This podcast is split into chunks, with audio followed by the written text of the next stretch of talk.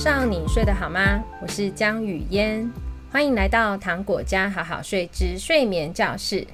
今天要聊一下宝宝的夜奶到底该几次呢？宝宝睡不好啊，夜里频繁一直醒来，怎么哄都睡不着，一喂奶啊就安静了，所以孩子应该是很饿吧？我啊，身为家长就应该要照孩子的生理需求满足他，对吧？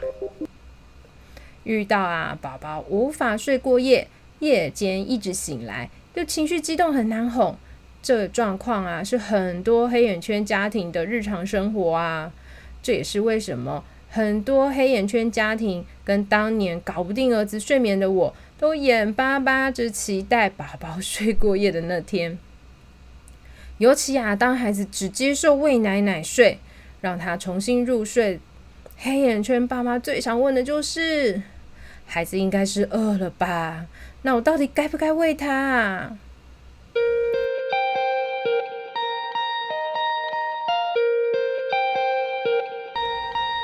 其实啊，宝宝在不同月龄会有不同的夜奶需求。通常啊，当父母的。如果能够啊，依照孩子的生理需求，提供宝宝月龄所需要的夜奶次数，宝宝就能够越睡越好，同时健康长大。但是啊，夜奶的次数过多啊，会容易让宝宝的睡眠中断，睡眠时间难以拉长，并且啊，渐渐造成孩子日夜进食颠倒的状况，全家的睡眠品质当然跟着大打折扣。所以还是会建议父母啊，在孩子渐渐长大的过程中，逐渐的调整孩子的夜奶次数哦。至于什么是不同月龄的夜奶需求呢？在开始讨论这一题之前，要先定义一下糖果家好好睡的夜间睡眠时间，是从啊傍晚六七点算起，至隔天早上的六七点。是符合美国儿科医学会所建议的婴幼儿夜间睡眠时间，十一至十二个小时。也就是说，雨嫣认定的睡过夜，是指夜间可以连续睡眠十一、十二个小时，才算是睡过夜哦。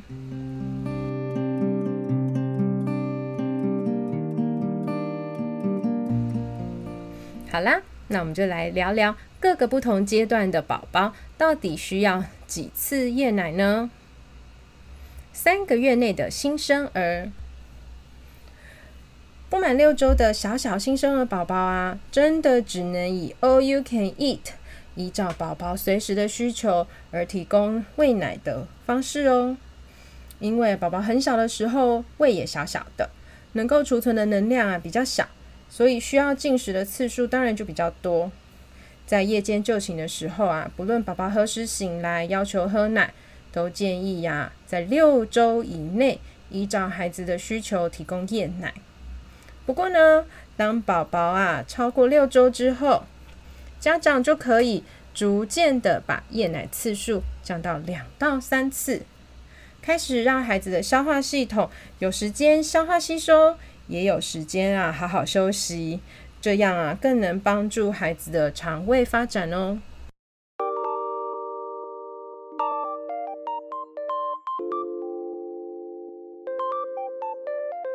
三到六个月，通常啊，夜奶次数会在一两次。爸爸妈妈可以帮孩子固定这两次夜奶的时间，而这时间的选择呢，建议是以全家。都能尽量好好休息的时间为主。雨嫣啊，非常喜欢 Right 的婴幼儿教育。Right 非常重视全家人的平衡以及对孩子的尊重，这包含孩子也需要在月龄适当的情况之下，尊重父母所需要的睡眠需求。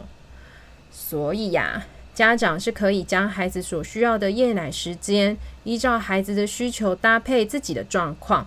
定在一个最适合全家一起休息的时间里，而有些家长呢，认为只要固定好次数，时间啊是不需要固定，这样呢更符合他们家庭状况。当然这样也是没有问题的哦。只要确定你们的方式是符合孩子所需要的次数，以及符合你们全家的睡眠状态。六至八个月，这个时候呢，夜奶次数啊会在零到一次。通常啊，大部分的宝宝如果是作息固定，通常都会有机会在六到八个月的左右自己渐渐的睡过夜。不过这真的是操之不及的哦，宝宝准备好就好了。如果啊这个时候细心的家长有发现啊孩子正在渐渐睡过夜的节奏，就能够陪着孩子越睡越好。然后就可以发现，哇，我的宝宝是睡满完整的十一、十二个小时夜间睡眠耶。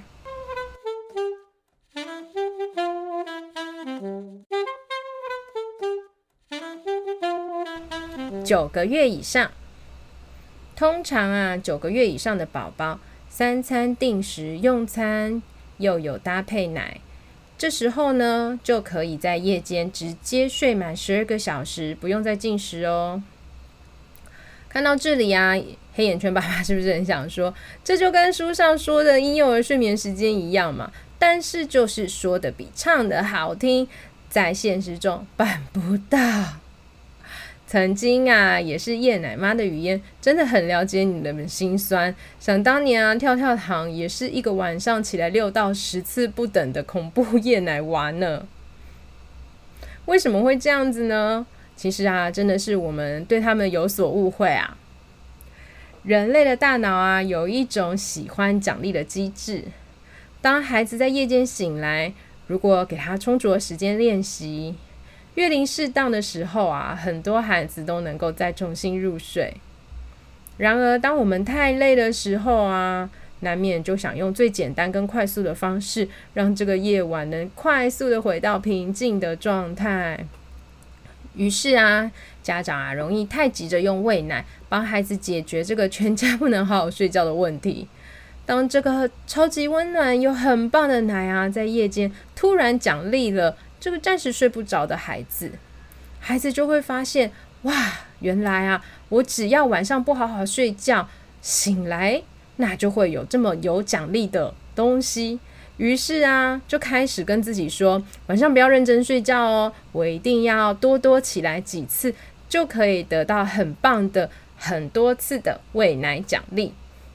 于是啊，希望得到夜奶，最终成了孩子。夜间醒来的动力。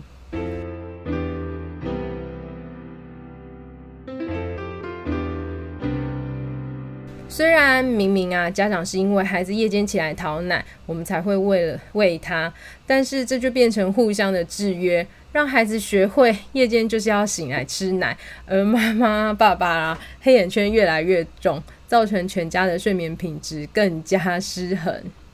另外啊，当孩子习惯在夜间醒来，能够获得很棒的夜奶，为了啊确定啊夜里啊这些进食的空间都是充足的，孩子就会开始降低白天的进食量，才能腾出足够的空间，让晚上的夜间进食不会超过肠胃的负担。也因此啊，在我选协助的很多家庭面对无限多次的夜奶时啊。我都不会跟家长说，你的孩子绝对不是夜间是饿的，因为孩子真的就是在晚上特别起来吃饭，他的确是有可能是很饿的啊。只是啊，如果我们不协助孩子理解，夜间是睡觉时间，不是主要的进食时间，我们就没有办法协助孩子把日夜颠倒的进食习惯啊改变过来。白天啊，才真正是肠胃道活动的时间。夜间就是休息时间，更是肠胃道非常重要的休息时间。宝宝的所有器官啊，都在快速的发展，每个器官都很需要在夜间好好的休息，才能快速的长大。法国的小儿科医生也同样认同，宝宝在睡觉的时候是可能会饿醒的，但是啊，他一样是告诉我们，这个是必须要从小养成的良好进食习惯。孩子啊，从小就必须知道，夜间就是睡觉时间，必须要好好休息。我们必须等到白天清醒的时候，才来享受用餐。这样子的良好习惯，从宝宝时期就应该开始练习。这里也要很认真的跟所有亲喂的妈妈分享，其实啊，亲喂宝宝可以睡得更好哦，而且这都是科学证实过的，亲喂的宝宝啊更容易睡过夜。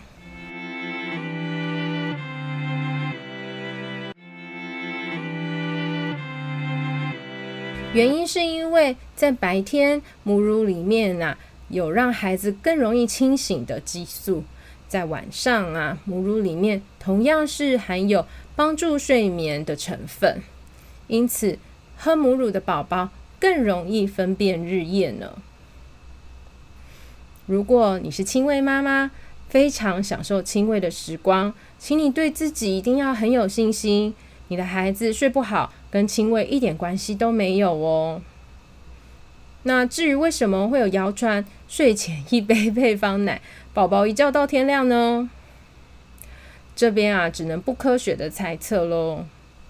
瓶喂啊，相较于亲喂，真的比较麻烦一点。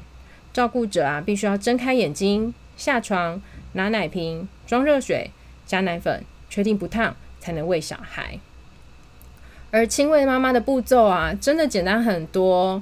我们啊，只要把衣服拉开。半睁半醒的把孩子捞过来，就可以轻松的开始喂奶。这两个不同的方式比较起来，亲喂这么简单，所以啊，当宝宝夜里躁动，亲喂妈妈很容易快速简单塞奶，打完这一回合。而平喂的步骤啊多了一点，家长啊可能因为很累，还想再黏在床上久一点，而孩子就在这个爸妈还在赖床的时间里啊。得到了练习机会，说不定就重新又入睡了。而孩子一入睡，爸妈当然不会再起来泡奶啦。于是他们就逐渐的减少了不必要的夜奶次数。如果啊，亲喂妈妈也能够给予一样的等待时间，确定孩子的状况后再给予回应，亲喂的宝宝真的真的不会比较难睡过夜哦。最后，无论你们的家庭是否需要宝宝睡眠顾问的协助，都祝福你们今晚宝宝好困，几给困后。如果你喜欢今天的节目，请在 Apple Podcast 给语言五颗星，也欢迎留言和语言聊天哦。不要忘记追踪糖果家好好睡的粉丝专业 IG 和 Podcast 哦。